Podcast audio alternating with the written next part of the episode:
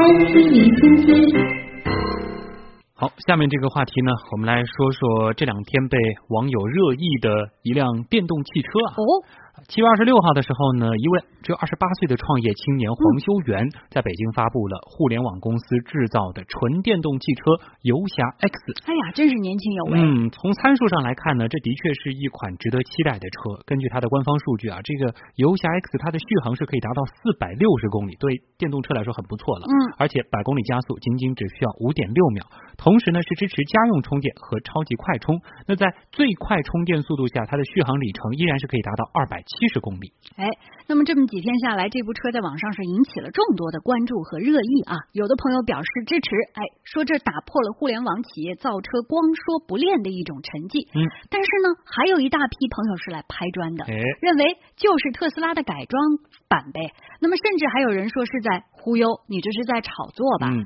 据了解啊，这个黄修元他造的这一辆纯电动汽车，从立项到成品出来用了四百八十二天啊。整个公司呢，现在有五十人左右。很多评论都觉得你造个车也太容易了吧？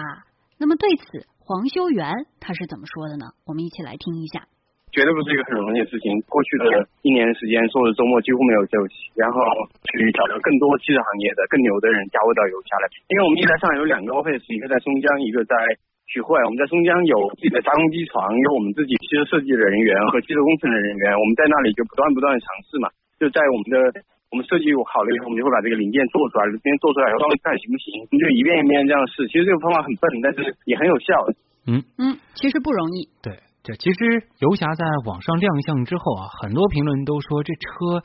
太像特斯拉 Model S 了吧？这其实大家也可以看一下我们吉拉基米的社区配的图啊。嗯，油加前脸呢是采用了和特斯拉相似的设计，而且呢在发布会上，黄修元呢其实也是公开的向特斯拉的开源专利致敬的。去年六月十二号的时候，特斯拉当家人埃隆马斯克其实就拆掉了特斯拉的专利墙，宣布会开放专利共享。那么黄修元表示呢，他们虽然没有联系过特斯拉，但确实采用了特斯拉的一些成熟设计和技术，将来呢也会开放自己的专利和技术。我们在造车过程中没有跟特斯拉联系过，因为我们觉得现在跟特斯拉联系，估计特斯拉也不一定会鸟我们，但是。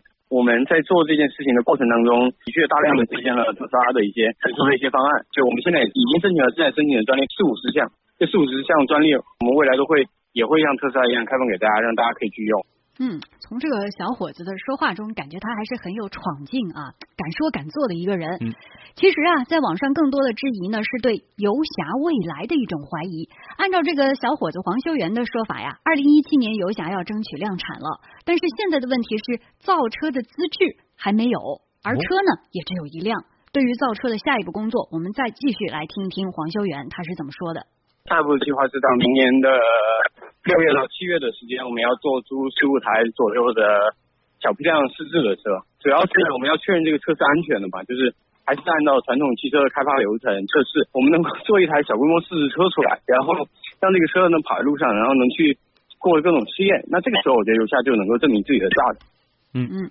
其实说到造车啊，从去年开始，互联网企业造车热就备受关注。今年六月，国家发展改革委、工信部正式发布了《新建纯电动乘用车企业管理规定》。这份规定对纯电动汽车的生产资质给予了明确。虽然门槛降低了，但是要求依然有不少。黄修元想要成功造车，现在呢还只是在一个起步阶段。而实际上，很多中国互联网巨头呢都在触碰汽车项目。那这些巨头们，他们的造车进展又如何呢？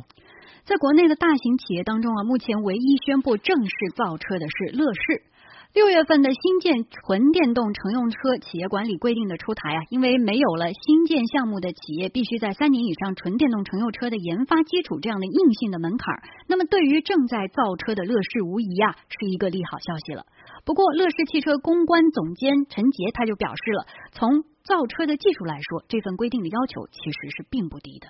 那么从那个政策调整来看，我们觉得就生产规模、投资总额不受那个汽车产业政策的限制，也没有这个三年的这个研发的限制，但并不表示就已经放松了。因为我觉得在技术上出了一个相应的要求，研发还是在生产，还在设计等等各方面的工作，我们都在积极的推进。车真正面世的时候，应该比大家想象的还要快。嗯啊，根据这份规定要求，纯电动汽车投资企业准入门槛呢是可以归纳为境内注册、具备与项目投资匹配的自有资金规模和融资能力，拥有专业研发团队、整车正向研发能力、自主知识产权及专利，具备整车试制能力，包括车身、底盘、动力系统集成、整车装配工艺和设备，试制同型号车辆数量是不少于十五辆。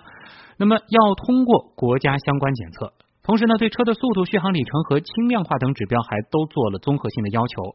互联网大佬和汽车巨头呢，现在都认可汽车和互联网结合这样的一个趋势。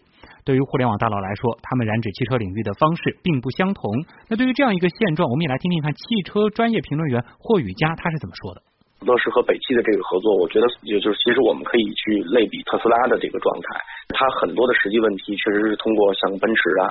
像跟美国本地车企的这种合作来解决的，呃，但是它是以特斯拉这家公司自己独立主导的这么一个研发方向的这么一个产品，呃，阿里和上汽的不会说有一款说这个阿里自己的汽车，而是通过上汽现有的产品之中进行衍生啊，它可能做的是车联网的这种在线服务类，从这个角度切入进去。目前从披露消息来讲，看不太清楚的就是像腾讯和那个和谐汽车。还有这个富士康来做的这个，我觉得很关键的东西就是汽车制造业的这个技术来源从哪里来。嗯，好的。